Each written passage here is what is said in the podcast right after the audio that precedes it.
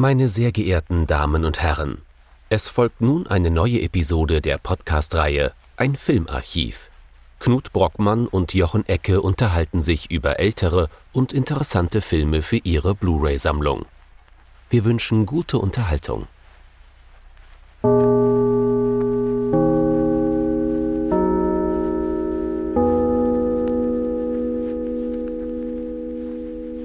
Hallo Knut. Hallo Jochen und hallo liebe Zuhörerinnen und Zuhörer zu einer neuen Folge von unserem Filmarchiv. Dieses Mal, das geben wir gerne zu, haben wir uns mit einem Film auseinandergesetzt, der definitiv nicht in unser Unterhaltungsinteresse hineinfällt, der auch nicht irgendwie zu unserem All-Time Classics gehört, sondern ganz im Gegenteil, der unser Interesse gewächs, äh, geweckt hat, weil er erstaunlicherweise aktuell ab sechs Jahren freigegeben in jeder äh, Videofachhandlung wie dem Saturn und ähnlichem zu finden ist.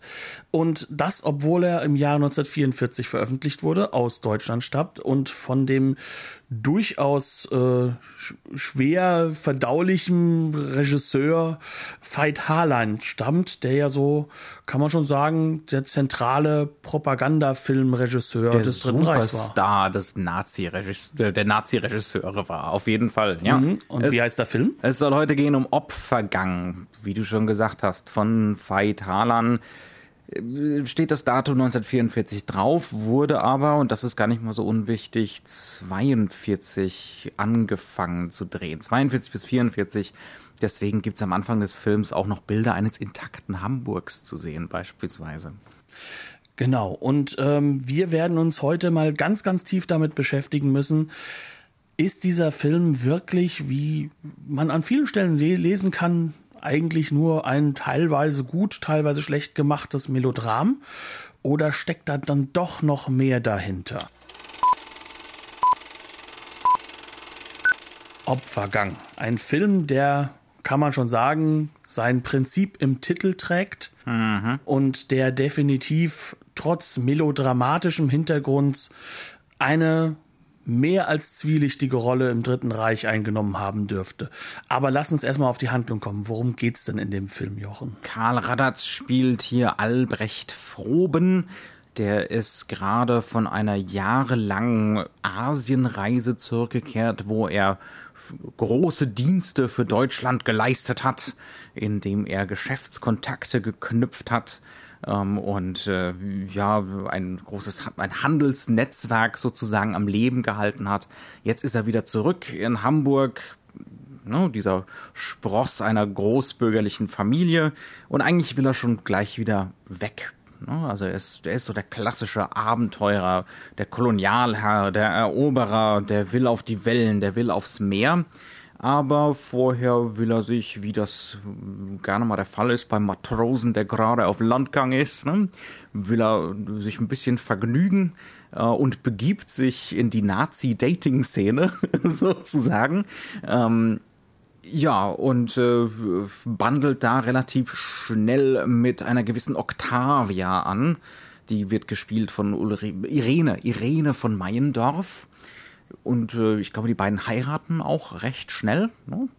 Äh, ja, jetzt könnte man meinen Film vorbei. Aber nee, wir haben es hier mit einer klassischen Dreieckskonstruktion zu tun, denn Albrecht lernt kurz darauf Els kennen, gespielt von Christina Söderbaum. Das war die Muse und Geliebte von Veit Harlan, die praktisch überall bei ihm, bei ihm mitgespielt hat. Und Els ist jetzt natürlich der komplette Gegenentwurf zur kontrollierten, eher kühlen Octavia. Sie passt viel besser zu Albrecht in ihrer Abenteuerlust. Aber Els ist auch todkrank. Und äh, wir können jetzt ahnen, äh, zum einen ergibt sich hier einiges an übersteigerter Melodramatik aus dieser Dreiecksbeziehung heraus, aber auch aus der Todesahnung heraus. Äh, also der Film hat ungeheuer Bock auf Sterben kann man, kann man nie anders sagen.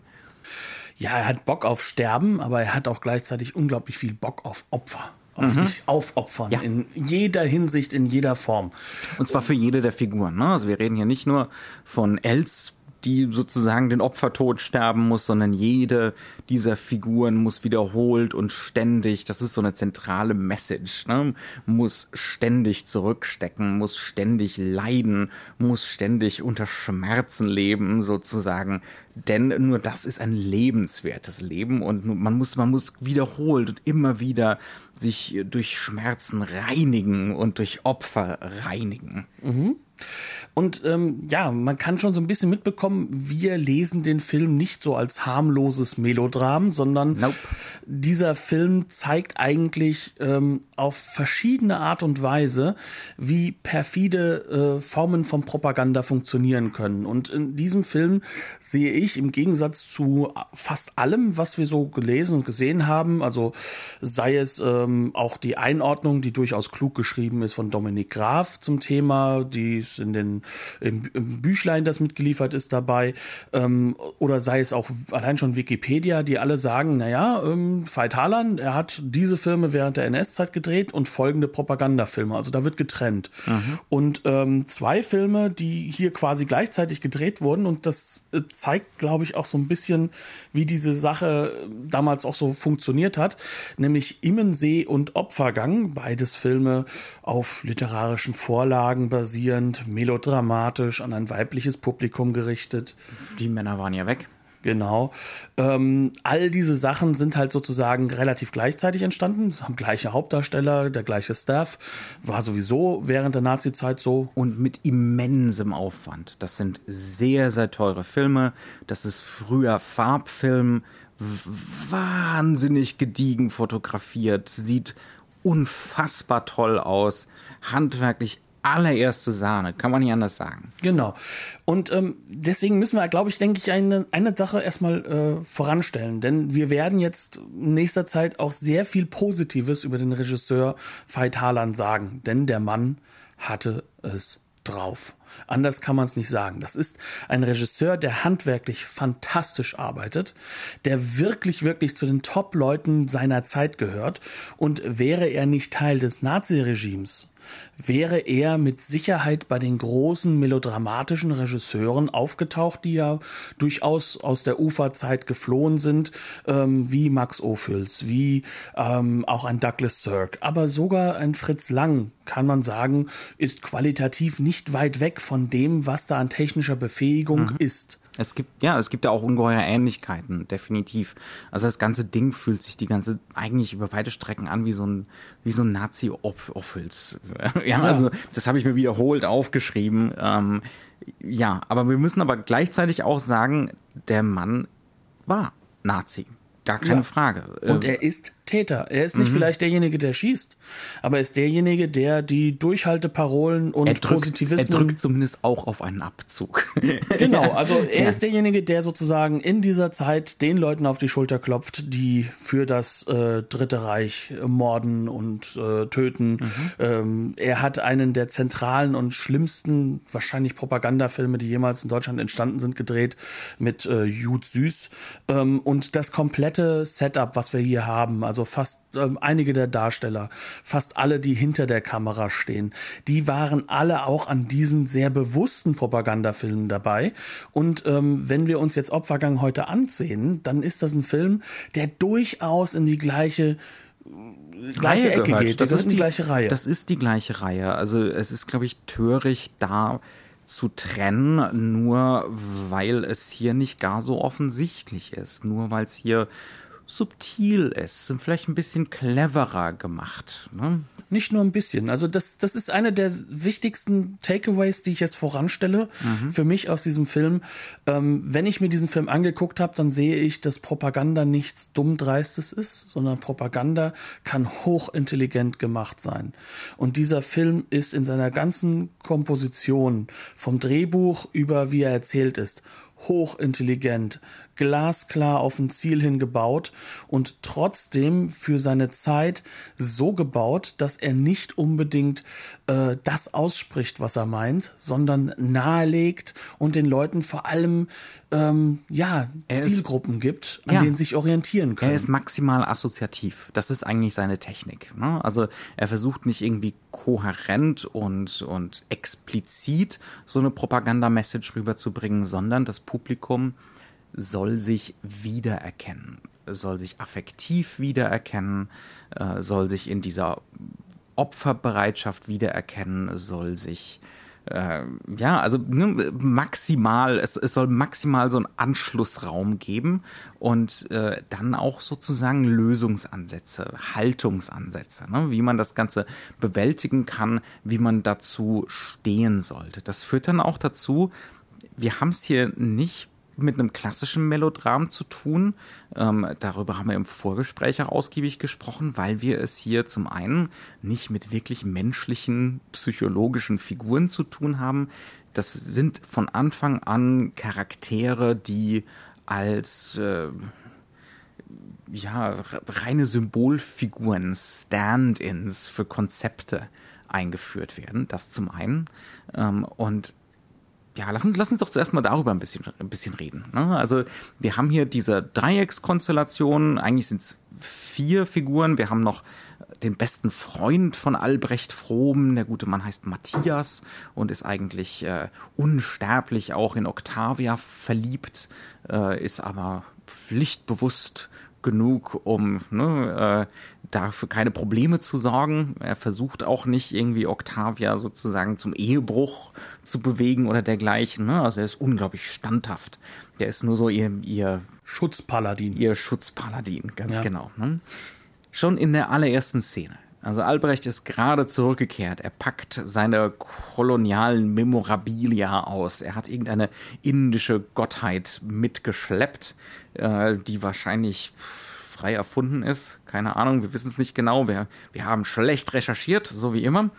Ähm, und das ist die, die Gottheit der Barmherzigkeit. Das ist natürlich eine Frau, kann, kann natürlich vom Gendering gar nicht anders sein. Und diese Gottheit wird von Anfang an assoziiert mit Octavia. Octavia hängt auch bei Matthias, also dieses erste Gespräch, wo diese Erinnerungsstücke ausgepackt werden, hängt bei Matthias, also beim besten Kumpel äh, von unserem Protagonisten, ähm, als Porträt im, im Zimmer. Und wir kriegen immer wieder sowohl die visuellen Assoziationen als auch die generellen Assoziationen zwischen dieser Gottheit und der Figur. Später im Film wird sie sogar übermenschlich genannt, was natürlich diese Pervertierung des von Nietzsches Gedankengut ist. Ne? Das ist nicht der rein, nicht der tatsächliche Nietzsche, das ist diese Nazi, diese Fascho-Pervertierung von Nietzsche. Und das ist jetzt nicht nur aus einem Wort herausgenommen, sondern Nietzsche wird äh, dezidiert eingeführt in den Mhm. Film. Also der wird auch mit einem, ähm, ja, kann man schon sagen, so, so einem Totengedicht äh, äh, mit eingeführt. In Und einer wunderbaren Todesahnung. Genau, und ähm, das ist halt sozusagen das, das, das zentrale Thema, was damit einherkommt. Aber wenn wir bei den Figuren bleiben, wir haben ja hier eine Konstellation, die aus Doppelungen besteht. Anders kann man es nicht nennen. Ja. Also wir haben im Endeffekt ähm, eine, in Anführungszeichen, falsche Heirat, denken wir am Anfang, ne? Zwischen halt eben der Octavia, die das Reine ist, das Schöne, das Gute, aber auch ein wenig distanzierte Aber auch Führerprinzip. die das Führerprinzip perfekt beherrscht, die, die auch, ähm, da hatten wir eine Diskussion, vielleicht sogar halt auch wirklich für diesen Führer irgendwo steht. Ähm, denn Obwohl sie eine Frau ist. obwohl sie eine. Frau ist, ja. aber sie ist schon deutlich diejenige, ähm, für die man auch opfern muss und die dadurch zurückopfert. Also das ist ja wirklich, also das geht durch diesen Film. Es wird zurückgeopfert. Ja. äh, ja, aber Ähm, im, im Kern ist es so sozusagen die Figur, die dann eigentlich das Gegenteil ist zur ähm, Figur von Karl Radatz, zum Albrecht, weil Albrecht ist im Kern nichts anderes als der, der klassische Eroberertypus, der klassische Kolonialtypus und er wird ja auch so eingeführt. Am Aber auch Anfang- der unbedingt moderne. Ne? Genau, ja, Ja. Das, das verbindet die beiden aber auch auf eine gewisse Art und Ja. Weise, denn in ihrer alten Familie ist halt auch ähm, Octavia die Moderne. Ne? Also Zentral ist, dass wir ganz am Anfang diese Einführung bekommen. Er kommt gerade von seinen Afrika- bis Asien-Reisen zurück, mhm. hat nochmal die alten Kolonien alle besucht, ähm, bekommt deswegen halt auch gleich einen Globus geschenkt äh, von äh, und eine große Rede wird geschwungen, wie großartig der das doch gemacht hat für diese ganze, ähm, dass er wieder den Kontakt zu den Kolonien Heute ist es ein Globus, morgen ist es die echte Welt. So in der Ecke, ja. Und, und, und das ist aber auch schon so ein Bezug, der hergestellt wird. Und dieser Bezug, der steht ja beiden nah, mhm. sind beides aristokratische Menschen. Mhm. Sie kommen beide aus der ähm, Großbürgertum. Aus dem ne? Großbürgertum Hamburgs. Ne? War also vage Fuggeranwandlungen, ne? Genau. Mit und, äh, Ahnentafeln äh, die da in den, in den Scheiben hängen und solche Geschichten. Äh, ja. ja, also sie, sie haben eine lange, lange Zeit, die sie zurückgehen und im Endeffekt sind sie ja nicht das klassische Zielpublikum, sage ich mal, der Nazi-Ideologie gewesen. Und dieser Film macht das auch ganz clever. Er spielt im Jetzt also für 1942 bis 44. Das wird ganz deutlich. Mhm. Aber er ist trotzdem sehr zeitlos gedreht. Also wir werden nichts von den Nazis in diesem Film sehen. Wir werden nichts sehen, was irgendwie irgendwo darauf hinweist, dass wir hier in einem Kriegszeitraum sind, sondern das Ganze ist halt wirklich vollkommen losgelöst von dieser realen Welt und diese beiden Figuren stehen halt für diesen Hintergrund und im Kern müssen sie lernen, jetzt die Rolle einzunehmen, die im neuen Reich sozusagen die richtige ist. Mhm. Das heißt also, sie müssen jetzt das richtige Leben und die richtige Rolle finden und das hat mit Opfer zu tun. Das hat was mit sich selbst aufgeben zu tun und auch dafür zu stehen, wer man sozusagen in der Gesellschaft Aber ist. Aber es geht nicht um altruistisches Opfer, es geht immer um Opfer mit einem Ziel vor Augen. Ne? Genau. Es geht um, es geht um das reinigende Opfer, es geht um das Opfer, das äh, Ausgleich bringt. Ne? Ähm, ja, ja, und es geht darum, halt sich einer Gesellschaft zuzuordnen, einer mhm. Gemeinschaft zuzuordnen. Das ist, es ist ein gemeinschaftsförderndes Opfertum, kann man mhm. sagen. Das heißt also, im Endeffekt dieser Individualismus, der findet hier nicht statt. Ja. Und deswegen sind diese Figuren auch so un unecht. Oder sagen wir es mal so, er darf sein, allerdings nur in ganz engen Grenzen in super engen Grenzen. Also es blitzt immer mal wieder sowas auf, aber das fühlt sich dann immer so an, wie als hätte es einen unglaublichen Stock im Arsch. Also der Film hat Anflüge beispielsweise von so einer sexuellen Befreiung. Also diese Els-Figur wird beispielsweise nackt eingeführt, ne? wie sie im See schwimmt und dann darf auch mal irgendwann so kurz ein Nippel aufblitzen. Ähm, derartige Geschichten und da möchte man ja fast sagen, ja, für 40er Jahre ist das ja schon eigentlich ganz schön progressiv. Vor allem in dem Kontext. Aber das fühlt sich zu keinem Zeitpunkt irgendwie sexy an oder erotisch oder, oder dergleichen. Echt. Oder auch echt, ganz genau. Das fühlt sich an wie äh, reglementierte behördlich erlaubte Sexualität. Ja. Ne? Sozusagen. So, jede einzelne Figur agiert eigentlich in einem Rahmen, in dem sie sich irgendwo von, von ihrem Inneren loslösen muss. Mhm. Außer vielleicht bis zum gewissen Punkt Els selbst. Aber dann sorgt schon die Kamera dafür, dass das trotzdem in diesen Rahmen gesetzt wird. Mhm. Auch, auch zum Beispiel Albrecht hat am Anfang so eine Szene, wo er anstatt so einen Hügel über den gepflasterten Weg runterzulaufen, kreuzt er den Weg. Ne? Also mhm. er rennt den Hügel direkt runter. Er ist unkonventionell. Er, er, ist Individuum, aber nur, solange er halt dieser vor Kraft strotzende, voll im Saft stehende junge Mann ist. Der, der alerte Typ. Der alerte Typ, der unbedingt körperliche Typ, der zwar diesen ganzen intellektuellen Kram auch kennt, ihn aber ablehnt, weil er innerlich weiß, dass diese, dass diese Körperlichkeit und dieser, diese ganzen Säfte immer, immer obsiegen werden ne? über das Intellektuelle zum Beispiel. Ja, also der Film, wie wir jetzt an dieser Stelle merken, ist durchaus ganz glasklar in der Ideologie verhaftet seiner Zeit. Mhm. Und das ist halt etwas, was uns von Anfang an halt auch wirklich telegrafiert wird. Also mhm. wir können schon sagen, so mit am Anfang sind zwei Motive, die uns von Anfang an gezeigt werden. Da, das ist zum einen die Uhr, und damit verbunden die Sterblichkeit, der Tod, etwas, was äh, in der Form von einer Morbidität durchaus ja auch sich durch diese äh, Form von, von dunkler Romantik, der sich ja ähm, der Na die Nazis bedient haben, durch die ganze Zeit irgendwo gezogen hat. Und ähm, man kann ja auch schon sagen, dass so gewisse Formen und Elemente und Motive der Romantik ja durchaus ähm, schon vorgelebt haben, was später die Nazis dann übernommen absolut, haben. Absolut, absolut. Also man kann es nicht anders sagen. Die Romantik hat natürlich auch uns hervorgebracht. Ne? und ja. hat unsere Form von Individualismus hervorgebracht und so weiter und so fort, aber hat genauso man kann eine relativ gerade Linie zum Faschismus ziehen von der Romantik, gar keine Frage.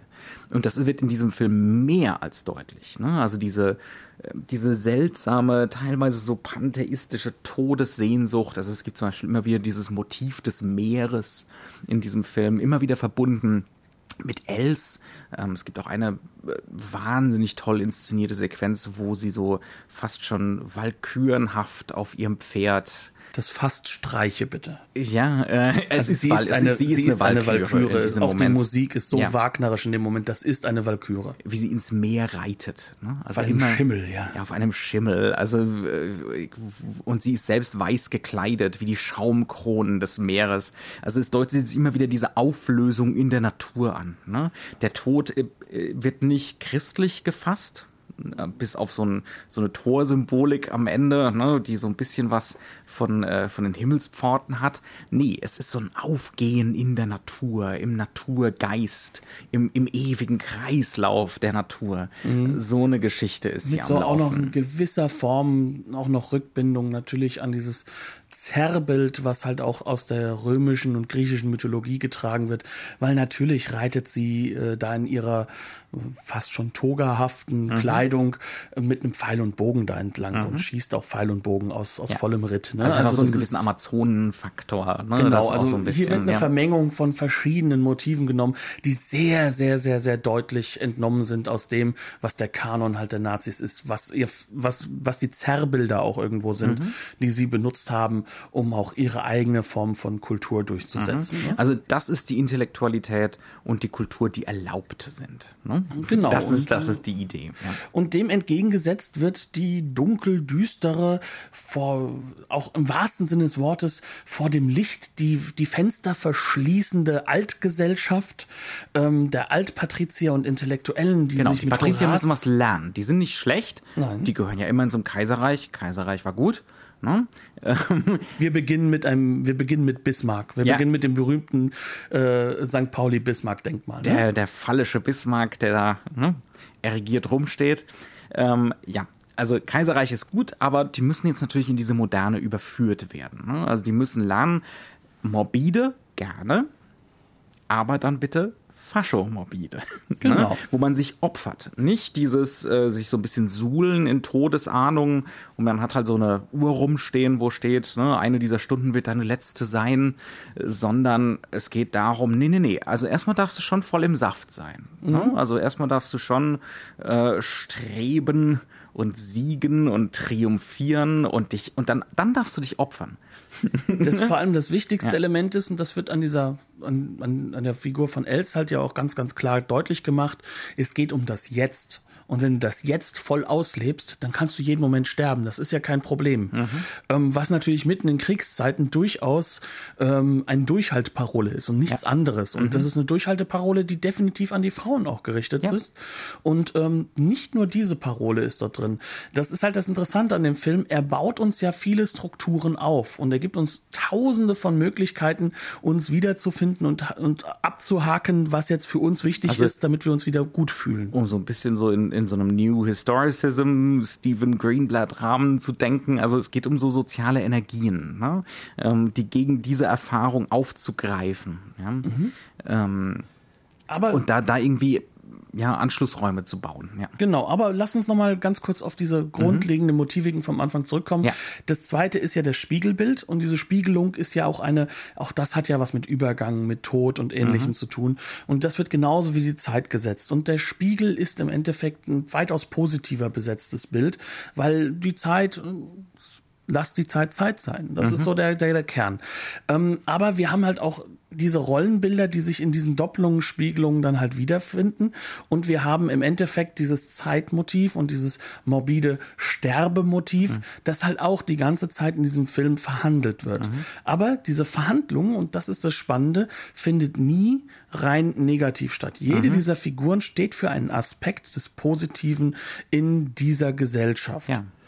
Es ist tatsächlich, also ich würde auch so sagen, Octavia und Els zusammen ergeben eine Frau. Ne? Ja. Also da, da, sind wir ja bei dieser zentralen Spiegelsymbolik und, und oder dieser, diesem, ja, dieser Metaphorik. Ne? Äh, und Albrecht und Matthias zusammen ergeben einen Mann. Ne?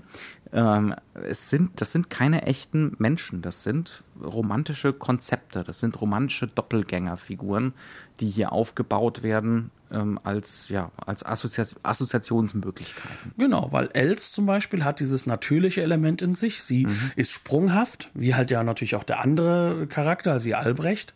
Dieses Sprunghafte ist natürlich. Mhm. Es ist das, was auch für die Sexualität steht. Mhm. Diese Sexualität ist aber auch rückgebunden, denn was wir später erfahren, sie ist natürlich auch Mutter. Mhm. Das heißt also, sie hat auch schon das Leid erfahren ähm, dass sie schon mal einen Mann verloren hat, weil das wird auch ziemlich deutlich gemacht. Aber ja. dieses Kind wird versteckt im Endeffekt, weil sie ja krank ist. Mhm. Ähm, das heißt, sie möchte dem Kind das, das Leid eigentlich auch wegnehmen, das sie hatte. Also sie geht das Opfer ein, dass sie nicht beim Kind sein darf. Ne? Ähm, genau. Ja, und das, das. Äh, deswegen müssen wir auch verzeihen, dass sie irgendwann Ehebruch begehen möchte. Mhm. So, dass sie sozusagen die Ehebrecherin ist, also die, die die Ehe der anderen durchbricht, drücken wir es so aus. Ja, im, im klassischen Melodram wäre sie der Homewrecker. Jetzt, ja, ne? Sie ist die schlechte und die böse, aber das, aber sie aber trägt ja der, das Mutterkreuz. Der Film funktioniert ja. so nicht. Ne? Ja, der sie Film trägt ja das Mutterkreuz. So, genau, genau. Der Film funktioniert so überhaupt nicht. Im Gegenteil, also dieser Ehebruch ist eigentlich was, was notwendig ist und gut ist. Ne? Das ist zum gewissen Grad wird das so, also so habe ich es wahrgenommen, als gezeichnet, als was das gehört auch dazu zu diesem im Saft stehen ne? und, und, äh, und gewisse Aspekte der eigenen Persönlichkeit ausleben.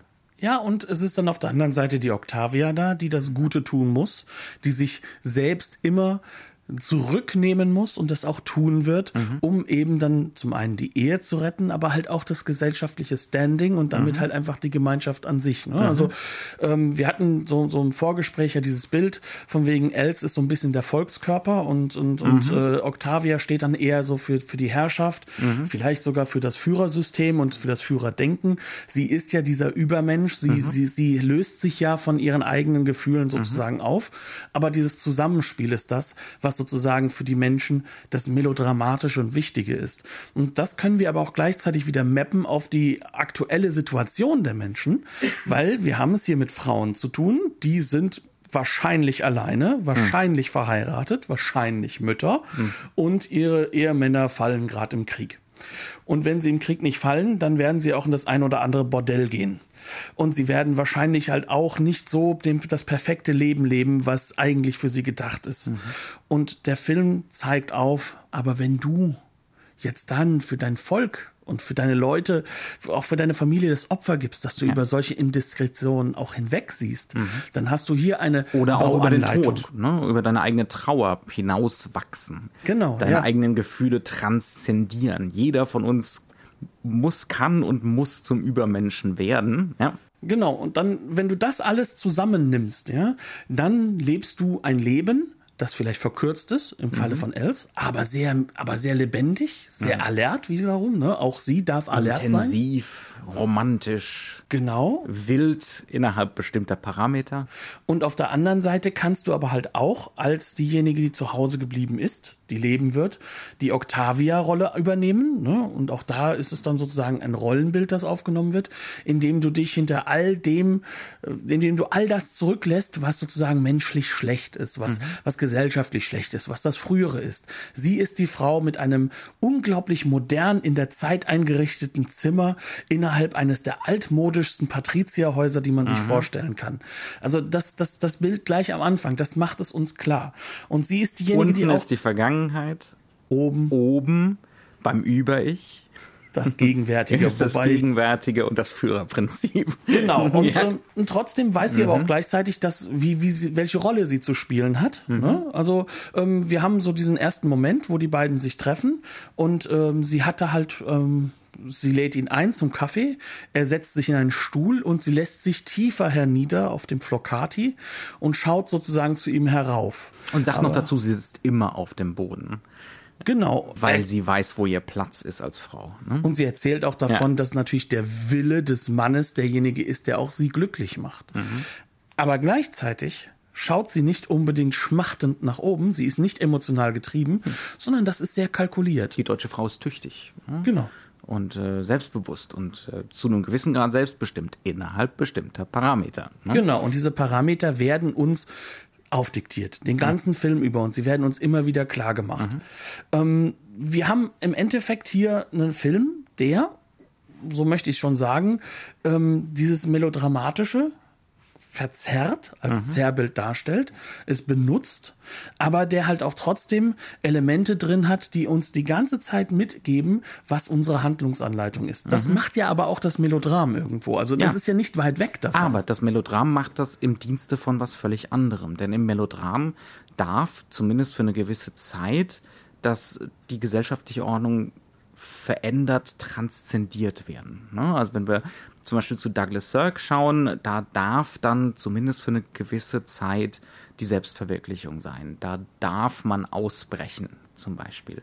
In Opfergang gibt es kein Ausbrechen in dem Sinne. Also selbst dieser Ehebruch, das ist kein Ausbrechen. Ja, sondern das ist einfach das ist die Kehrseite derselben Medaille hier. Ja. Wobei er trotzdem ja negativ äh, konnotiert wird, weil mhm. ähm, da haben wir ja auch wieder dieses klassische melodramatische, das Außen ist das Innen, ne? mhm. also das Außen ist das Innen in der Form, dass in diesem Moment Typhus ausbricht in der ja. Stadt. In dem Moment, wo Albrecht und äh, und Els sich ihre Liebe gestehen, bricht der Typhus aus. Und das ist ganz am Ende des Films. Ja. Also auch da ist immer Zurückhaltung. Es ist mhm. immer eigentlich kontrolliert bleiben, mit sich selbst ringen, mhm. immer zu schauen, was ist aber auch das Beste für alle.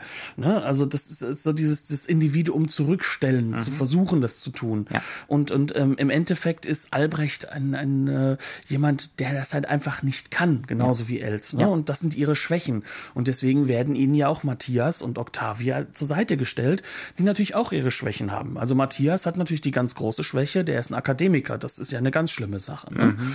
Aber also, ich meine, es ist okay, er ist Völkerkundler, ne? Ja. Das, das ist noch im Rahmen, weil da geht es dann darum, Diagramme zu erstellen, welche Rasse der anderen überlegen ist und so. So in der Ecke. ja, und, und das, das alles äh, wird uns halt eben in einer Form dargestellt, die durchaus auch trotzdem kulturell zurückgebunden ist, aber eben mhm. an die Kultur, die akzeptabel ist. Also da, da kommen wir, glaube ich, auch zum Thema, ähm, worüber wir uns ja auch noch unterhalten sollten, nämlich wie der Film gedreht ist, wie ja. er visualisiert ist. Können wir, kann ich ganz, ganz, bevor wir, bevor wir dazu kommen, kann ich ganz schnell nochmal auf diesen Gedanken zurückkommen von äh, was transzendieren oder was verändern, was ja dem Melodram ganz tief eingeschrieben ist. Ne? Diese Idee von Veränderung und diese Idee von äh, intensiver Emotion ähm, und diese Idee von Ausbruch. Es gibt zum Beispiel hier in, äh, in Opfergang so eine Karnevalssequenz, auf die würde ich ganz gern, ganz kurz nur gerne zu sprechen kommen. Du, äh, wir können länger darauf zu sprechen kommen. Ja. Eigentlich wollte ich sie innerhalb der Ästhetik mit abarbeiten, ja, aber vielleicht können wir das, das auch so. ein bisschen, vielleicht können wir das auch ein bisschen verbinden. Genau.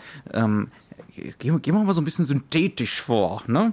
ähm, normalerweise bedeutet Karneval nicht nur im echten Leben, sondern auch in der Fiktion topsy-turvy. Ne? Also, dass hier die Welt Kopf steht, dass Hierarchien aufgebrochen werden, dass zumindest für eine begrenzte Zeit innerhalb bestimmter Grenzen die Ordnung nicht mehr gilt, ähm, auch auf einer sexuellen Ebene beispielsweise oder insbesondere auf einer sexuellen Ebene. Plötzlich gilt keine Regel mehr und jeder darf mit jedem und wer vorher Chef war, ist jetzt unten und wer vorher Untergebener war, ist jetzt oben dieser Karneval macht das ein bisschen hier. Ein kleines bisschen, also zum Beispiel diese sexuelle Freizügigkeit äh, deutet sich hier genauso wieder an, aber man hat auch so ein bisschen Schiss davor. Es, gibt zum Beispiel so Bilder, die so ein bisschen diese Gender-Fluidität der Weimarer Republik so andeuten, ne, mit kur kurz, Frauen mit kurzen Haaren sind natürlich nur Perücken, Gott sei Dank, ähm, aber das dann auch so ein bisschen ne, von sich weist. Und hier wird nichts auf den Kopf gestellt. Um genau zu sein, Octavia haut ab. Ja? Sie weint. Mhm. Es ist schrecklich für sie. Es ist ein Kuss in der Öffentlichkeit, was schon für sie schrecklich ist. Das ist natürlich das zu radikale Bild, was ja auch klar ist, weil beide Frauenbilder sind sehr radikal und sollen halt natürlich irgendwo, ähm, soll man sich nicht in der Mitte wiederfinden, aber man soll manche Aspekte dann schon drüber wegsehen. Ne? Mhm. Ne? Aber sie weint natürlich, weil äh, das alles äh, im Endeffekt alles auf was richtig ist, auseinander nimmt mhm. für sie. Ja, ganz ja? genau. Ja, also das heißt also, der Karneval wird hier eigentlich so vorgeführt als etwas, was nicht sein darf. Ne? Also diese Art von äh, radikalem Durchbrechen von Ordnung ist nicht erlaubt in der Logik dieses Films. Darf nicht sein. Davor muss man abhauen. Ja? Ähm, und auch das wieder, da sieht man, ne? also es, ist, es geht hier nicht darum, auszubrechen. Es geht hier nicht darum, was Neues zu finden, andere individuelle Lebensformen zu entdecken, wie das so oft dann in den, insbesondere in den 50ern im Melodram sein wird. Nee, nee, nee, nee, nee. Es geht darum, mit dieser Ordnung, wie sie jetzt nun mal ist und wie sie auch natürlich ist, ne? also das wird als natürlich gegeben vom System, ähm, wie man damit klarkommt. Mhm. Eigentlich, wie man zum Übermenschen wird, mit anderen Worten. Ne? Genau. Aber der Film deutet uns das ja auch an, warum das falsch ist und wie das schlecht ist. Mhm. Und das macht er ja über die Farbgebung und mhm. über die Visualisierung genau. dieser Szene. Ja. Weil diese Szene, ähm, also man muss dazu sagen, die grundlegende Strategie des Films ist es auf der visuellen Ebene, man merkt, da ist ein unglaublich guter, altbewährter Kameramann dran, mhm. der jetzt hier mit Farbfilmen neue Optionen erschafft. Und diese Optionen wirken extrem modern. Ja. Sie wirken ihrer Zeit zutiefst voraus. Insbesondere die Außenaufnahmen, aber auch die Innenaufnahmen. Es ist der Wahnsinn. Also man guckt diesen Film und er ist eigentlich so oft locker zu verwechseln mit irgendwas aus den 50ern, vielleicht sogar noch von Anfang der 60er. Ja, also es sieht immer wieder erschreckend modern und gegenwärtig aus. Also mhm. nicht immer, ne? Also es gibt durchaus auch Momente, wo das ganz klar die 40er sind. Ähm, aber immer wieder, und das ist auch nicht verwunderlich, weil der gute Mann dann ja auch, ne? Ja, Bruno Mondi, ne? Der, ja. der, Mann hat halt Sissy gedreht. Ne? Sissy das zum ist, Beispiel. Das ja. ist einer der Konstrukteure des neuen Bilds in der Nachkriegszeit. Ne? Mhm. Während äh, der, des, der, der Nazi-Zeit hat er definitiv mit Feitalern einiges gedreht. Wiederum, äh, fast alle Leute arbeiten ja langfristig dann zusammen in diesem Falle. Ne? Hier ist es natürlich auch so, dass äh, man ja nebendran noch Immensee gedreht hat. Auch ja. das ist genauso wie Opfergang auch irgendwo ein Proto-Heimatfilm mhm. ähm, in ihrer Mechanik. Und ähm, ja, ja, also es geht, es geht, jetzt wo du es sagst, ne, es geht immer um diese Sehnsucht nach Hamburg, diese Sehnsucht nach dem Meer und diesen Landschaften und der Freiheit in der Natur. Proto-Heimatfilm gar nicht mal so falsch, glaube ich. Nee, und ja. ähm, das Ganze ist aber nicht losgelöst von dieser Ideologie. Ja. Und Heimat ist natürlich ein Kernwort von, Ideologie, von dieser mhm. Ideologie der Nazizeit. Ja. Ähm, was das Ganze halt faszinierend macht an dieser Stelle ist, welche Farben verwendet der Film in dieser Szene, die wir eben hatten. Mhm. In dieser Szene verwendet er dunkle Farben, er wird viel Rot, es wird viel Rot mit Schwarz nebeneinander gesetzt. Ähm, es wird immer wieder das Bild abgedunkelt und wieder erhellt. Ähm, die Farben sind so gewählt, dass das Ganze schon impressionistisch wirkt. Was, was Teuflisches, was Diabolisches, dieser ganze, dieser ganze Karneval. Ne? Genau. also es ist nichts Befreiendes, äh, nichts Tolles oder so, sondern es sind fast schon so Höllenbilder. Ne? Genau. Und diese, diese Höllenbilder gehen zurück auf eine gewisse Kunst. Und das ist auch so ein bisschen, kann man sagen, das sind auch wieder Kunstgemälde. Diese Kunstgemälde sind aber so, so ein bisschen in die Richtung des Entarteten gehend. Während der Film sonst von Anfang Wir sagen jetzt mal ganz deutlich in Anführungszeichen. In ne? Anführungszeichen ja. aus der Nazi-Ideologie und damit vollkommen abzulehnen. Bitte, bitte, bitte nicht falsch verstehen. Ja. ja. Ähm, im Zentrum steht aber dabei der Ganzen, dass das der Strategie des grundsätzlichen äh, Filmdarstellens entspricht, weil fast jedes Bild zwar Dynamik hat, Tiefenschärfe hat, unglaublich crispe Farben, aber sich immer wieder tableauartig an Gemälden orientiert, an romantischen Bildern, an diesen schönen Bildern, die man sich als aufbauend in, in, in die bürgerliche Und Wohnung hält. Rein figurative Malerei. Genau, ja. es hat viel auch von Stillleben, mhm. in dem Menschen ja. drin sind, ja. aber es ist trotzdem ein Stillleben. Auch das sagt etwas aus mhm. eigentlich. Und ähm, all das zeigt auch immer, in welchem Raum wir uns gerade also befinden. Es, es wirkt ganz oft so, als wären da so rein zufällig Menschen. Ne? Ja. Es ist eigentlich, eigentlich schade, dass da Menschen zu sehen sind. Sähe sehr besser aus ohne. Ne? Genau, also, und ja. je nachdem, wie diese Bilder gemacht sind, welche Farben sie haben, wissen wir das einzuordnen. Ne? In der Patrizierfamilie die Brauntöne, das dunkle, starkes Schlaglicht. Wir gehen so ins 15. Jahrhundert zurück. Mhm. Wir haben was sehr Ahnenhaftes, was mhm. wiederum nicht falsch ist in der Ideologie. Und das ist ja auch mhm. der An übrigens auch der Anknüpfpunkt, warum die Patrizier ja ins, ins Heim geholt werden können, in, ins neue Reich. Ne? Ja. Ähm, und diese Bilder haben natürlich diesen dunklen Faktor, dieses sehr, sehr statische.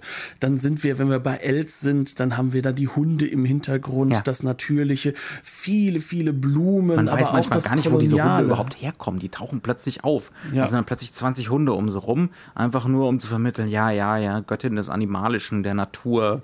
Auch ne? wiederum, ja. ne, wiederum mit Pfeil und Bogen und mhm. den Hunden. Ja. Gucken wir mal nach Griechenland. So eine ne? Diana. Oder, genau, es hat, mhm. sie hat viel von Diana und von der Walküre. Also diese, auch diese nordische Vermengung.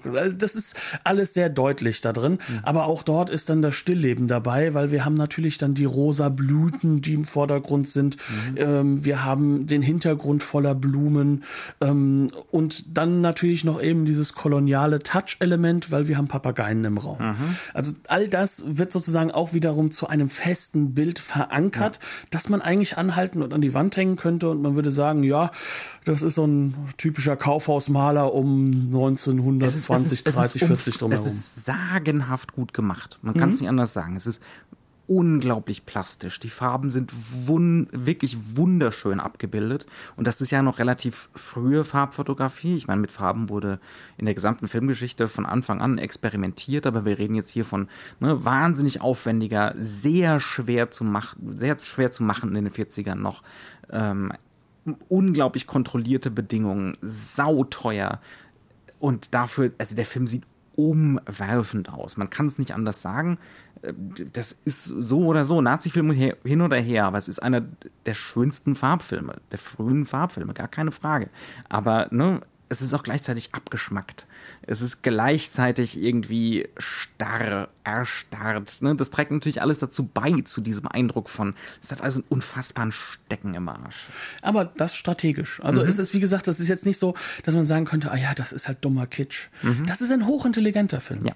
Es ist ein sehr, sehr hochintelligenter Film, der von der ersten bis zur letzten Sekunde strategisch durchgedacht ist. Und wenn man sich jetzt dazu vorstellt, dass ein durchaus ähnlicher, aber trotzdem narrativ anderer Film wie Immensee zeitgleich entsteht. Man quasi von Tag zu Tag mal guckt, was macht man heute, ne? Wo, wo fallen heute keine Bomben, ne? So eine Ecke, so ja, muss man so zynisch sagen, mhm. ne? Ähm, wo können wir heute dieses Traumland erschaffen, das so im Jetzt, aber doch nicht im Jetzt ist? Ähm, dann muss man sagen, ist das auch handwerklich eine Wahnsinnsleistung. Mhm. Immer eingedenk dessen, was das Ziel dieser Filme ist mhm. und dass dieser Mann im Endeffekt hier ein Regime nicht nur stützt, sondern auch auf äh, erhebt ins Höhere. Ne? Also da ist wirklich, also der ganze Film ist bedacht auf Überhöhung. Ne? Auf, genau. Äh, der ganze Film hat einen Soundtrack. Das fängt mit einer Ouvertüre an, schwarzes Bild Ouvertüre, ne? Wagnerianisch, mit Chören, äh, mit Schicksalsmelodien im Hintergrund. Mhm. Das hat teilweise auf mich fast schon so einen komischen Effekt gehabt. Bei manchen Sequenzen, wo man es gar nicht verstehen kann, warum soll das denn jetzt hier plötzlich ins, äh, ins in sowas seltsam Transzendentes übersteigert werden. Ähm, aber so ist es nun mal. Ne? Also das macht der Film die ganze Zeit über. Also da gibt es dann so einen Ausritt von Albrecht und Els. Äh, eigentlich ein, ein fröhliches Ereignis, aber es muss der Chor der fast schon so griechische Schicksalschor im Hintergrund singen, ähm, so als Kontrapunkt. Ne? Also es hat alles so was unglaublich Opernhaftes und fünf Minuten später sitzen die beiden in irgendeinem Wirtshaus und man ist fröhlich. Ne? Und so, so, so halb weinselig, äh, deutsche Gemütlichkeit. also, äh, das ist alles super kalkuliert. Ne? Ja, und, und, und super austariert. Ne? Es funktioniert innerhalb der Zeit hervorragend. Ja. Das, das muss man halt auch sagen. Aber wenn wir jetzt gerade noch mal auf diese Musik zu sprechen kommen, ähm, dieses Wagnerianische, ne, das ist natürlich auch etwas, was natürlich in diesem System zutiefst angelegt ist. Das ist ja die große, gute Kunst. Ne? Ist auch leitmotivisch, ne? Alle Figuren haben so ihre eigene Melodie und äh, ja. Mhm. Und ähm, ja, das schmerzt jetzt zu hören, aber genau das ist natürlich das, was in Hollywood sich halt auch durchsetzen jo, wird, klar. musikalisch. Ne? Ähm, aber im Zentrum des Ganzen steht trotzdem etwas, was zutiefst zu ja, zu kritisieren ist aus meiner Perspektive, was aber, und das macht diesen Film vielleicht auch so spannend für die heutige Zeit, dass der klassisch auf ab 6 freigegeben ist, diese Ideologie, in gewissen Punkten ist sie ja auch eine moderne Ideologie der Selbstverbesserung und Perfektionierung. Ja, ja. Und, das, und, und dieser Albrecht hat auch was vom, vom Entrepreneur, der im Saft steht und, ne, äh, ja, ja, absolut. Behauptet jeden Tag ein Buch zu lesen. ja, genau. Also ja. das ist, das ist zutiefst drin und das ist auch, der, der Sportler muss den Gelehrten auch immer wieder besiegen und mhm. er ist trotzdem intelligenter und klüger als der Gelehrte. Nietzsche kenne ich, finde ich aber nicht gut. Genau, aber auch da muss man sagen, dass natürlich Teile von Nietzsche muss er dann ja auch aufnehmen und mhm. embracen. Ne? Also ja. wiederum, also die haben schon alle ihren Arc auf jeden Fall. Genau, ne? und also das ist äh, er muss lernen, dass er durch äh, den reinigenden Schmerz gehen muss und dass er selbst zum Übermenschen werden muss, was er ja am Ende auch ist. Ne? Genau, das ist halt eben sein Weg, dass auch er dieses übermenschliche Paar äh, bildet. Ne? Also das, ähm, man könnte jetzt sagen, auch wenn der Film sich des christlichen zwar nicht verschließt, sondern es zulässt, weil ein Märtyrerbild ist immer ein gutes Bild. Das bringt mhm. er gerne. Ahnenbilder, Märtyrerbilder, diese, dieses aufs, aufs Langgeschichtliche zurückgehen. Mhm auch das ideologisch natürlich glasklar in der Nazi-Zeit zu verankern, ähm, dass das ähm, im Endeffekt zu einer neuen Arbeit, äh, über, übermenschlichen Adam- und Eva-Figur führt, natürlich. Mhm, ne? Am Ende, ja. Genau, ja. nachdem wir in einem fantastisch gemachten... Nazi-Spoiler. Ja, äh, indem wir, indem wir äh, in einer fantastisch gemachten Abschiedsszene von, von Els, in der sie delirisch im Sterben liegt, aber wo dann halt auch abgefragt wird, ja, was ist denn schon realistisch, was ist schon real, ähm, sind wir nicht alle sozusagen im Geiste, geht es nicht um den, im Geiste, in dem Gleichsein und jetzt zu gehen und Abschied zu nehmen, wenn die Zeit gekommen ist, die richtig ist. Das heißt also, wenn ich gelebt habe, wenn ich meine Rolle gespielt habe, wenn ich die Mutterschaft erreicht habe, ja. dann kann ich auch gehen. Mhm. Und das ist halt auch so einer dieser Faktoren, in denen sozusagen eigentlich Octavia so ein bisschen draußen steht, weil wiederum das Führerprinzip greift auf sie. Aber im Endeffekt muss jeder andere Platz machen, damit man zum Führer kommen kann oder zur Führerfigur kommen kann. Mhm. Und aus diesem Sinne heraus bleibe ich bei dem Punkt, ab sechs ohne Einordnung mit vielleicht sogar fast ein bisschen verklärerischen Texten, die, die das hervorheben, was der Film definitiv hat. Das, das, diese der fantastische ist, grafische ist, Auflösung. Der Film ist geheimnisvoll, seltsam, verstörend. Er ist wahnsinnig atmosphärisch. Er ist unglaublich modern gespielt. Ja, auch das muss man sagen, das Spiel fühlt sich auch überhaupt, also erstaunlicherweise, das Spiel fühlt sich nicht melodramatisch an. Der Film ist melodramatisch, genau. aber das Spiel ist unbedingt modern und sehr zurückhaltend und sehr, sehr kontrolliert. Und nur Christina Söderbaum hat noch dieses rollende R der Zeit, mhm. ne? wobei man dazu sagen muss, sie ist ja Schwedin, vielleicht hängt das auch damit so ein bisschen zusammen, mhm. aber alle anderen sprechen auch enorm modern und drücken sich enorm modern aus. Ja, ja. Und auch das äh, löst sich ja jetzt nicht auf. Ne? Ja. Also da, man kann sagen, das ist etwas, was sozusagen jetzt schon vorausweist. Er und fesselt auch unbedingt. Ne? Ja. Also man kann hier nicht weggucken. Der Film wird auch nicht langweilig zu keinem Zeitpunkt. Ne? Also das sind unbedingte Qualitäten, die er leider nur mal hat. Ne? Auch auf der technischen Ebene und eben weil er klug konstruiert ist. Ja. Er ist nicht dumm. Mhm. Und das ist etwas, von dem wir uns verabschieden müssen, dass Propaganda bewusst was Dummes, Eindeutiges, Einseitiges ist. Ja.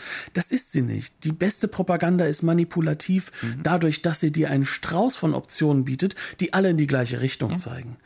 Nur ein bisschen nuanciert. Wie schlau ist es denn zum Beispiel, Leute in ihrem Willen zu leben und Spaß zu haben und Sex zu haben, abzuholen? Und das macht der Film beispielsweise. Ne?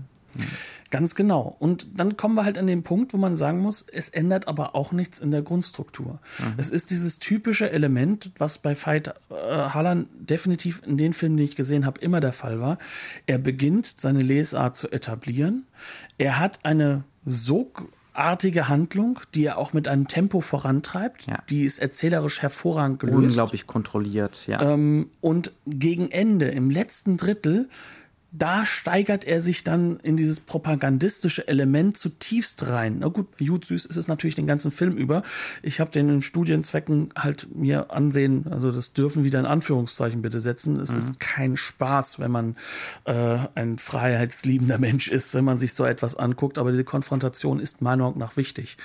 Ähm, aber er macht das in diesem Film auch er, er, er dreht erst so richtig auf im letzten Drittel, aber dann hat er uns da, wo er uns haben will. Er hat uns involviert mit den mhm. Figuren. Er hat uns an diesen Stellen, wo er die Themen alle etabliert hat, die er von Anfang an immer neu variiert und einbaut und, und, und äh, verbessert und uns auch so eine Pseudo-Freiheit in der Interpretation lässt. Mhm.